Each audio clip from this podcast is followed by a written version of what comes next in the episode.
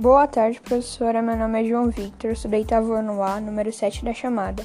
Bom, eu vou falar um pouco sobre a história de Manuel Belgrano. Ele nasceu em Buenos Aires, na Argentina, dia 3 de julho de 1770. Seu nome completo é Manuel José Joaquim del Corazione Jesus Belgrano. Suas ideologias eram sobre a independência da Argentina, o seu local de movimento, né, participação de independência foi na Argentina também. Ele faleceu dia 20 de julho de 1820 por uma doença, né?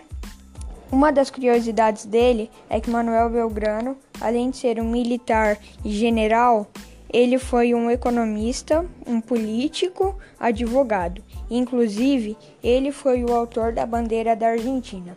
Espero que a senhora tenha gostado. Obrigado e uma ótima tarde.